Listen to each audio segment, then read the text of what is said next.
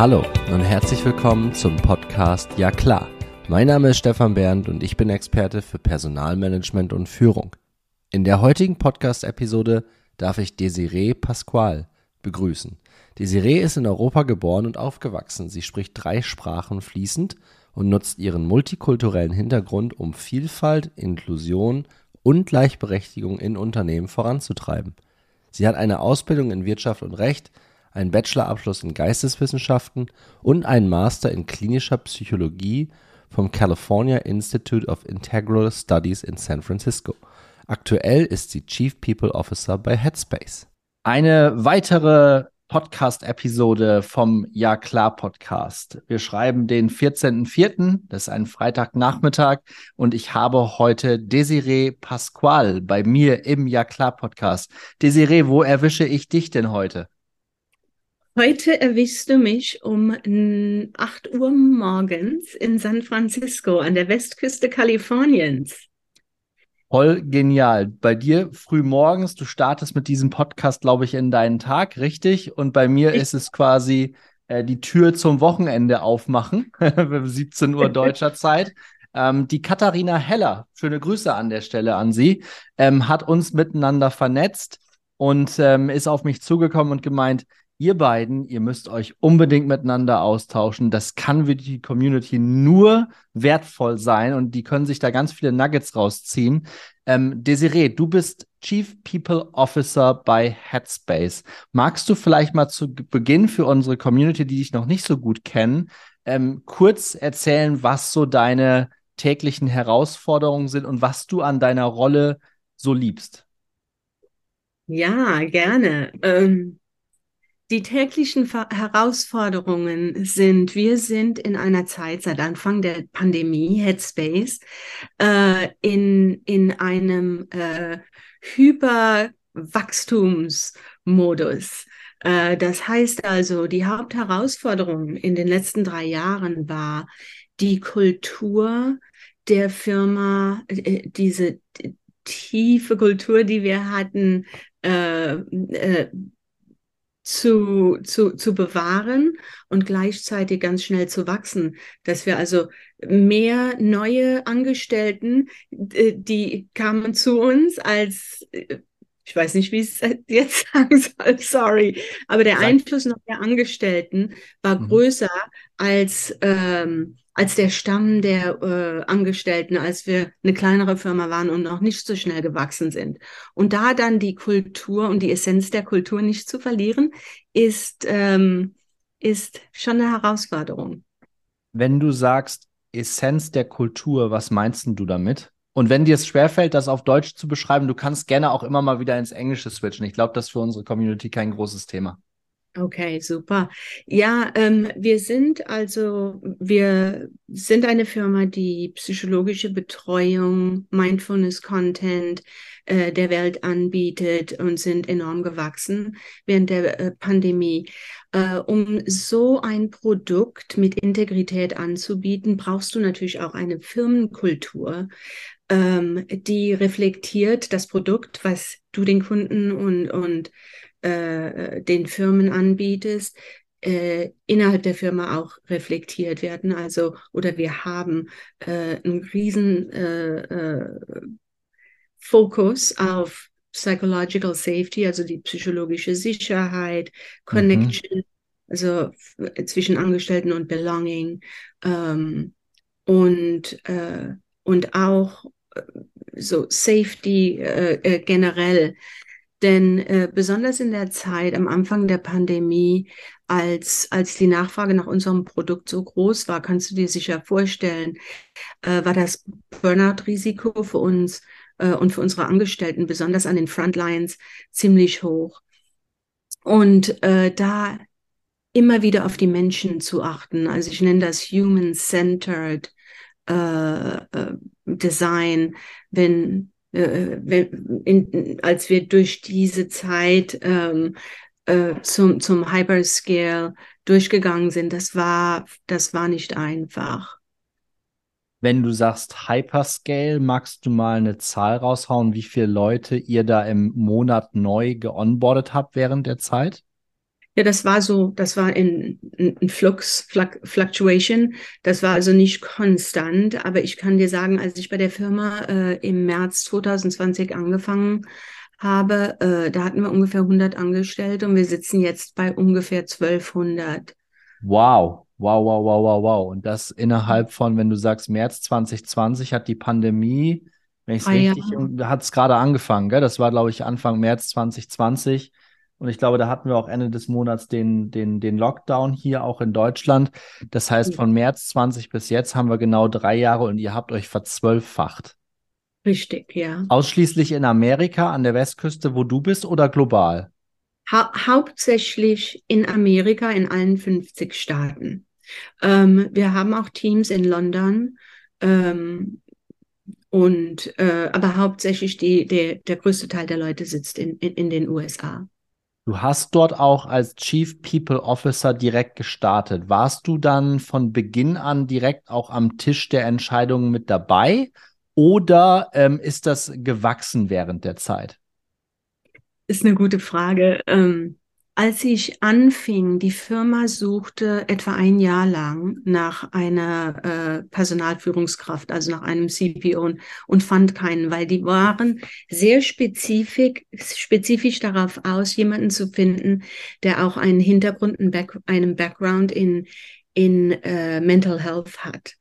Äh, und das war schwer zu finden. Und ich habe äh, äh, ein, ähm, bin Diplom Psychologin und habe auch als Therapeutin gearbeitet und gleichzeitig auch in HR ähm, gearbeitet. Habe also sozusagen ein bisschen ein Doppelleben geführt mhm. zu der Zeit. Und für mich, also dieses Angebot, als der, als der CEO der Firma auf mich zukam, war irgendwie die Kombination meiner beiden Leidenschaften, HR und Psychologie und Therapie.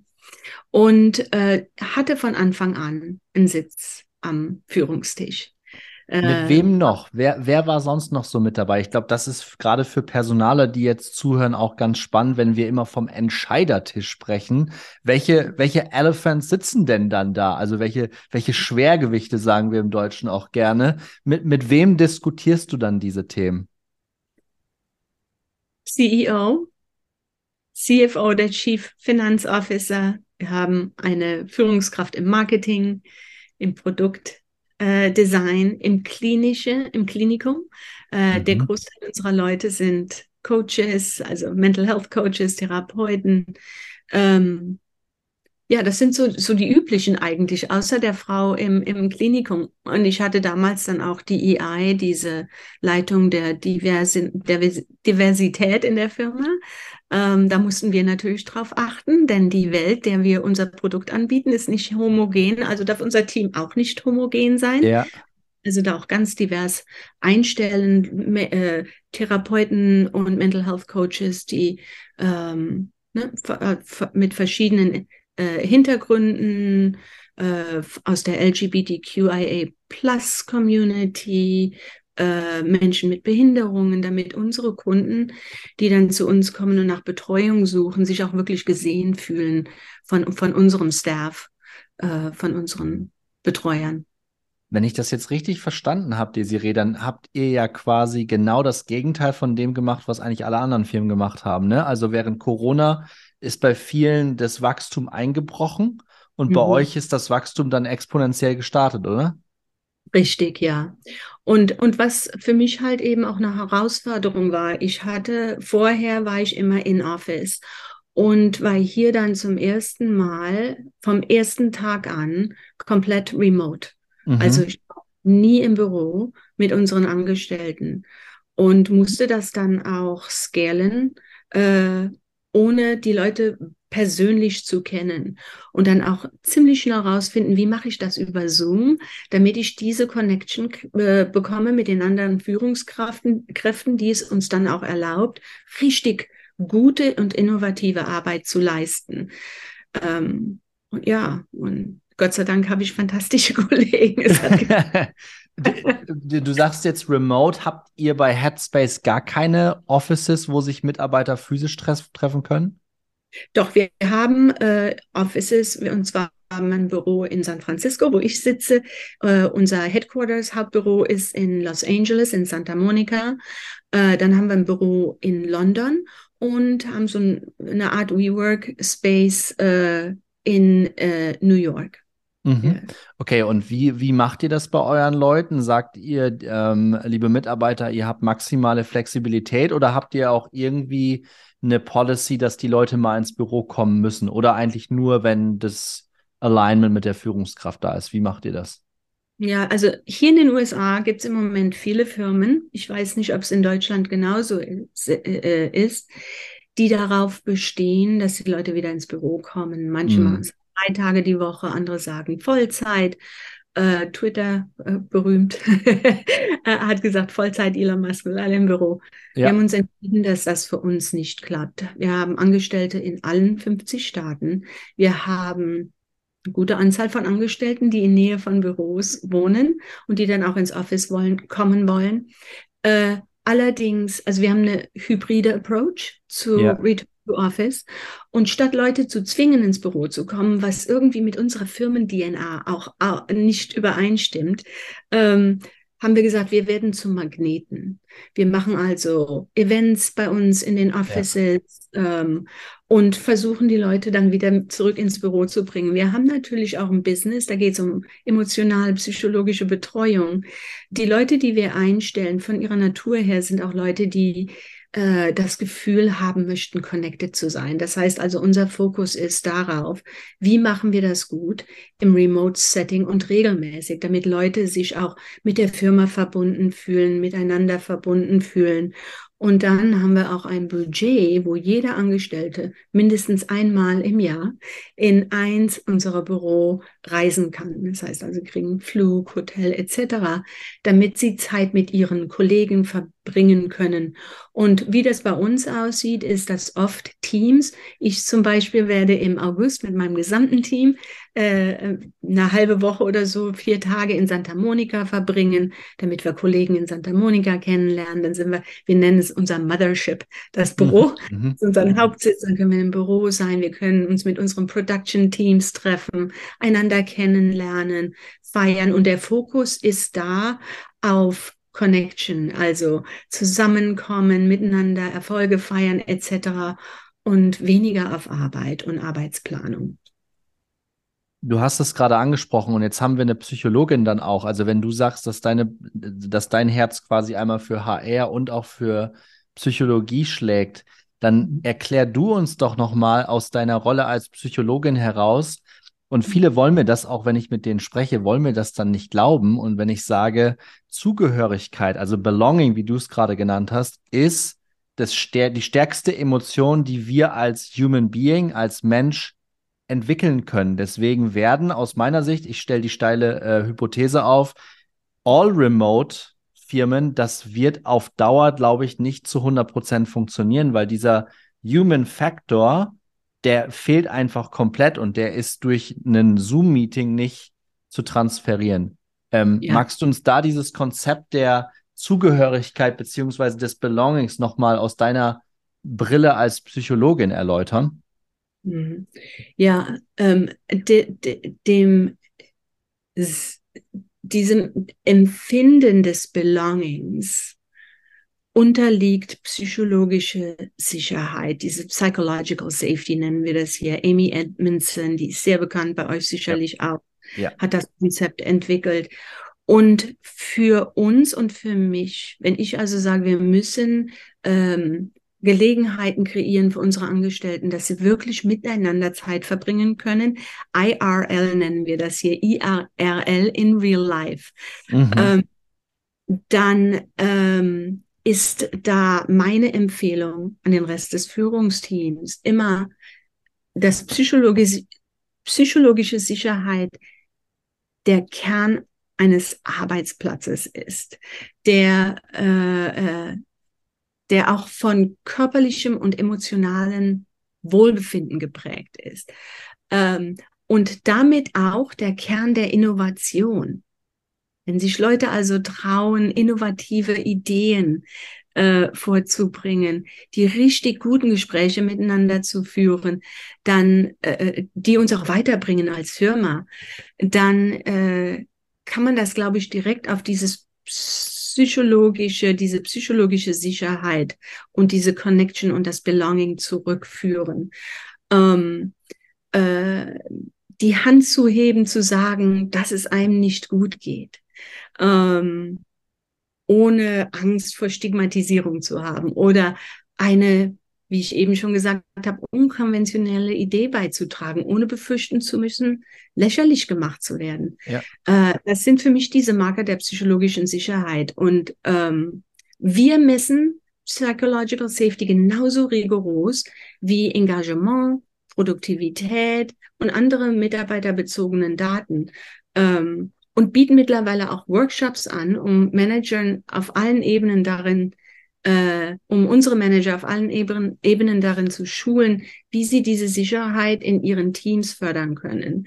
Das wäre die nächste Frage nämlich gewesen. Also inwiefern habt ihr da das ganze Leadership, die Manager mit eingebunden und wie sehr forciert ihr das auch am Entscheidertisch? Das, und vor allen Dingen, Messt ihr psychologische Sicherheit in irgendeiner Form? Habt ihr dafür eine KPI, die ihr dann auch als Ziel ausweist bei euch in der Firma? Ja, das haben wir. Äh, wir haben jede andere Firma zwei große Employee, also Mitarbeiter-Surveys im Jahr und psychologische Sicherheit ist eine äh, unserer Maßstäbe, wo wir auch ein Jahres-OKR haben als Firma. Und das können wir dann sowohl äh, äh, für die verschiedenen Teams messen, also in unserem Survey-Mechanismus können wir es sehen bei Team. Also wie sieht es aus zum Beispiel bei, bei HR? Wie mhm, geht es den mhm, mhm. Angestellten da? Und dann auch bei Manager. Und wenn wir dann sehen, dass Manager Schwierigkeiten haben, also unsere, unsere, äh, unsere Methode da ist, wir haben einige Manager, die sind einfach phänomenal und bei anderen Managern ist es vielleicht, äh, die sind da äh, nicht so skillful. Und äh, wir, die Methode, die wir anwenden, ist, wir, we look for the bright spots. Mhm. Also die Manager, die super Scores haben, Daten haben, mit denen unterhalten wir uns und wir fragen die, was macht ihr? Warum klappt das bei euch so gut? Denn das Training, das wir für alle unsere Manager haben, ist das gleiche. Manche gewinnen, andere kämpfen damit. Ähm, was ist deine Secret Sauce, sagen wir hier, deine mhm. geheime Soße? Mhm. Also wie kriegst du das hin? und lernen dann auch von unseren Managern, was stimmt bei unserem Training, was müssen wir besser machen, was sind da so Geheimtipps, so dass wir eine Peer Community äh, Manager zu Manager kreieren, wo die Manager auch einander helfen können. Denn wir wissen alle, dass wenn äh, du einen guten Manager hast, die Produktivität um fast, ich glaube, 70 Prozent ist die Zahl steigt und das mhm. Engagement.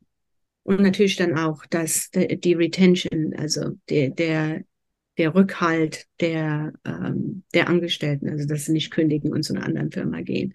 Also dieses, dieser Manager-Level ist unheimlich wichtig, glaube ich generell, in unserer Firma und, und in anderen Firmen auch.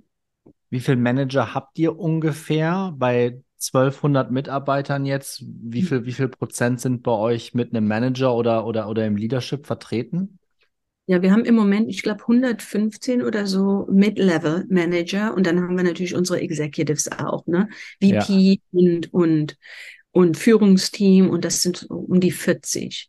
Aber wir versuchen natürlich die Zahlen, diese Managerzahlen, ähm, es kommt drauf an, welche Branche bei uns im Business. Einige haben mehr Angestellte ja. äh, unter sich, sage ich jetzt mal. Also bei mir ist nie jemand unter, die sitzen immer neben uns, aber ja. äh, und aber ich glaube, so die magische Zahl da ist um zwischen fünf bis sieben bei uns.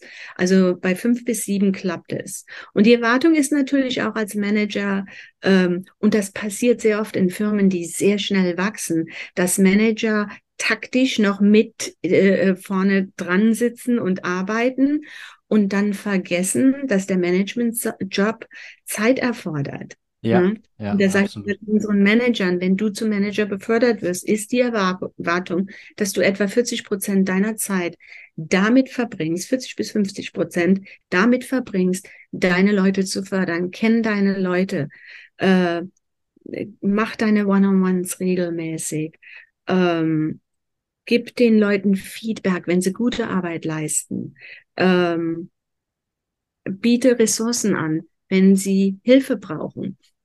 Und das ist alles sehr wichtig bei uns. Und deswegen ist, glaube ich, unsere Retention, ähm, da weiß ich jetzt das deutsche Wort nicht für, das ist der Abgang der Leute, äh, äh, wenn sie, wenn sie kündigen und die Firma verlassen, aber äh, die liegt bei uns. Das war also bei unseren, äh, bei, bei anderen Firmen, die in unserer Branche sind, saß äh, diese Retention-Rate bei 28 Prozent.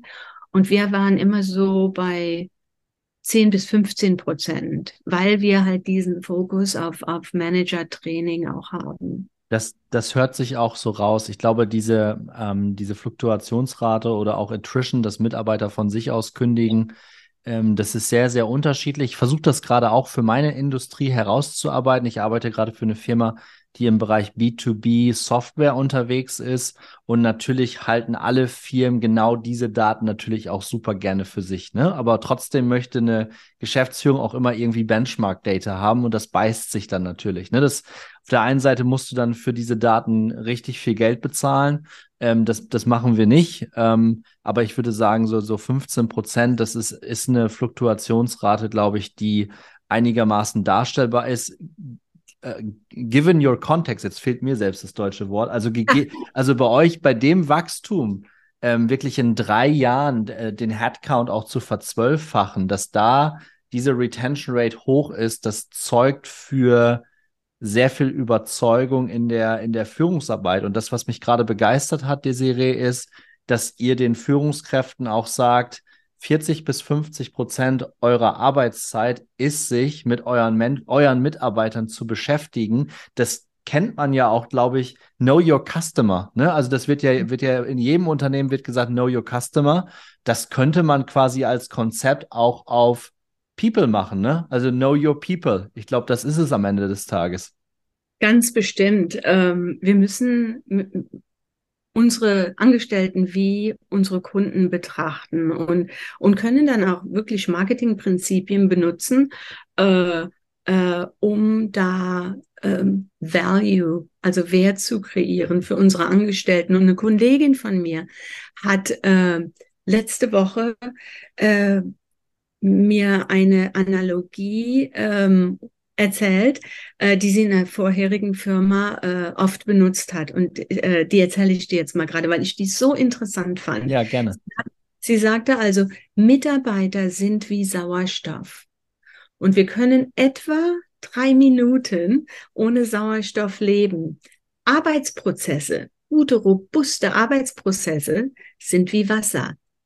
Wir können etwa drei bis vier Tage ohne Wasser leben. Kunden sind wie Nahrung und wir können etwa einen Monat ohne Nahrung leben. Da sitzen, da, da, wenn du dir diese Analogie anhörst, da sitzen ganz klare Prioritäten. Ne?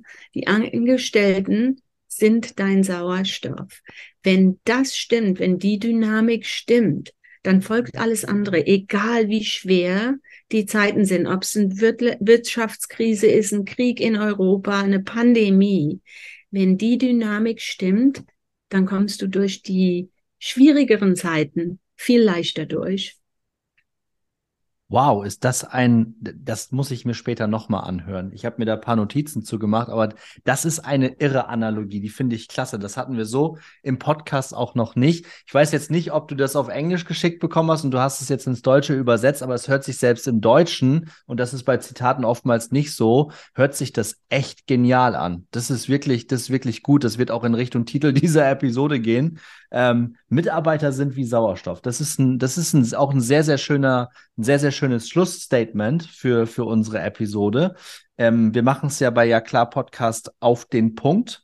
Und äh, meine Philosophie ist, eine Folge kann nicht wirklich auf den Punkt sein, wenn sie länger als 25 Minuten lang ist. Und da sind wir jetzt ungefähr schon angekommen. Ähm, und da, da war ordentlich Sauerstoff, also Stoff im engeren Sinne für die Community dabei, sowohl für HRler, aber insbesondere auch für Führungskräfte, was Führungskräfte eigentlich für einen wahnsinnigen Einfluss auch auf den Erfolg eines Unternehmens haben. Das ist mir jetzt gerade eben auch nochmal so richtig, so richtig bewusst geworden, ähm, wenn ihr bei 1200 Leuten so, sagen wir mal, über den Daumen gepeilt 150 Menschen habt, die sich darum kümmern, dass alles funktioniert, ähm, das ist auch schon enorm und um die muss sich ja auch noch einer kümmern. Das tust du dann wahrscheinlich in deiner Rolle als CPO auch.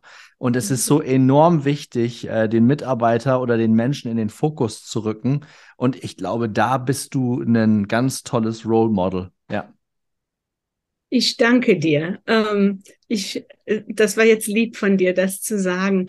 Ähm, ich möchte aber das, vielleicht auch noch dazu hinzufügen, dass ich viele Bekannte habe, Leute, die mich unterstützen, die auch HR Führungskräfte sind, aber in anderen Firma, Firmen. Und da bin ich so dankbar, dass seit der Pandemie HR-Leute weltweit sind äh, zusammengekommen, um einander zu helfen. Der Arbeitsplatz hat sich fundamental verändert ja. und äh, ich habe also immer schon diese Zusammenarbeit mit Gleichgesinnten äh, gesucht und unser Gespräch ist ein tolles Beispiel. Äh, ich darf heute von San Francisco aus mit dir sprechen.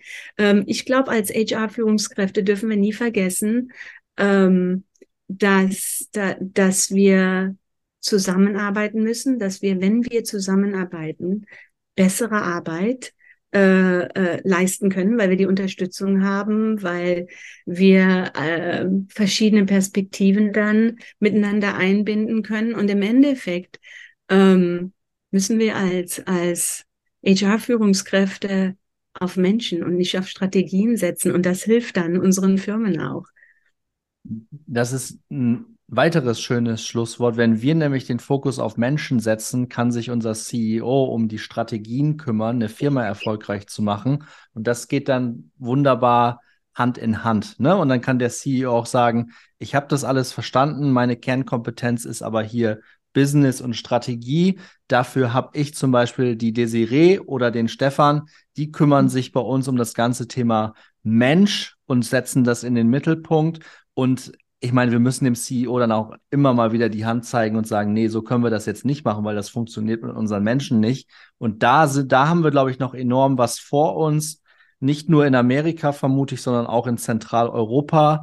Ähm, die Arbeitsmärkte, die sind am Durchdrehen. Ja, also nicht nur, nicht nur bei euch drüben in den Staaten, sondern auch hier in Europa. Und ich glaube, dass das Thema, dass der CPO, und das ist ja auch so ein bisschen der Anfang gewesen unserer Folge, am Entscheidertisch mit rangehört, auch von Beginn an. Ich glaube, die Phase haben wir jetzt mehr oder weniger eingeläutet, dass CEOs gar nicht mehr wirklich an einem CPO oder an einem Head of HR vorbeikommen. Und ich gehe sogar so weit, dass zukünftig, mal so 10, 15 Jahre in die Zukunft gesponnen, Menschen wie wir oder ich sag mal mit, äh, Menschen mit einer Ausbildung im Bereich HR sogar den CEO-Posten übernehmen werden, weil es einfach weil es einfach dem Markt geschuldet ist.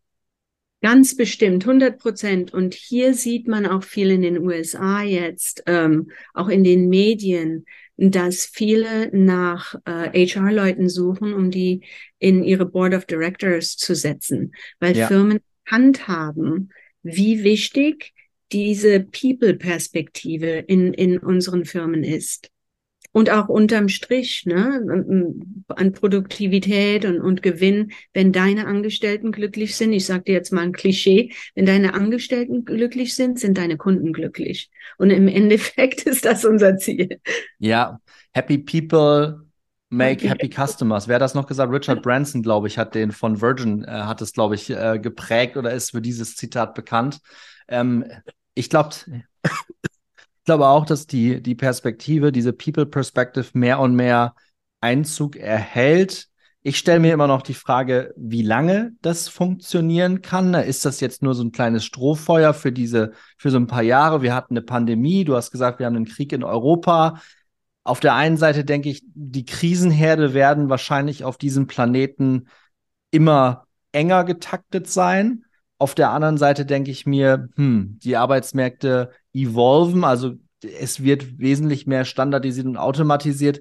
Aber auf der anderen Seite diese People Perspective kann, mhm. glaube ich, keine künstliche Intelligenz für uns übernehmen. Das werden höchstwahrscheinlich immer noch Menschen bleiben am Ende des Tages.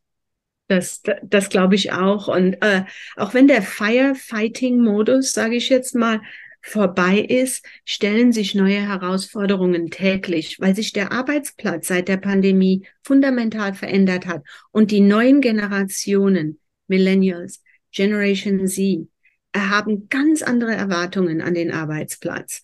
Und da müssen wir agil bleiben und darauf reagieren, wenn wir die besten Arbeitskräfte äh, äh, auch in unseren Firmen einstellen wollen und finden wollen. Ja, und halten wollen. Und dass halten wir, dass wir, dass die, dass die Retention Rate weiter unten bleibt und dass die Leute gerne in der Firma arbeiten ähm, mhm. und idealerweise nicht zur Konkurrenz wechseln. Wobei da habe ich vor kurzem mit einem Zukunftsforscher gesprochen. Auch das ändert sich fundamental aktuell. Ich kenne es zum Beispiel noch so, bestes Beispiel ist mein, mein Papa, der hat 40, Papa korrigiere mich, 45 Jahre für einen und denselben Arbeitgeber gearbeitet ähm, das ist heutzutage nicht mehr so. Ne? Also die, die Length of Service geht immer mehr in Richtung Projektarbeit. Und da bin ich auch mal gespannt, wie das sich in den, in den nächsten Jahren ähm, entwickeln wird. Ich glaube, da auch da unterscheiden sich Amerika und Deutschland auch nicht fundamental voneinander. Aber diese, diese Projektarbeit, zwei Jahre hier, drei Jahre da, das wird sich wahrscheinlich durchsetzen in Zukunft. Ja, das sehe ich auch so. Mhm. Hui, meine Güte, jetzt habe ich schon dreimal versucht, den Podcast irgendwie zum Ende zu führen und wir beide finden immer noch wieder ein geiles Thema, worüber wir sprechen können. Ähm, aber das macht es ja im Ja klar Podcast auch aus. Ne? Da haben wir ja keine, keinen roten Faden, sondern wir können das genauso machen, wie wir da lustig drüber sind. Da war jetzt wirklich enorm viel drin und ich würde gerne, Desiree, mit dir den Faden im Anschluss auch weiter aufrechterhalten, dass wir da im Netzwerk, im Austausch bleiben, weil da bin ich komplett bei dir. Ich glaube, Personaler global vernetzt euch miteinander. Denn auch wenn eins plus eins mathematisch zwei ergibt, ich bin ein großer Verfechter davon zu sagen, eins und eins ergibt drei.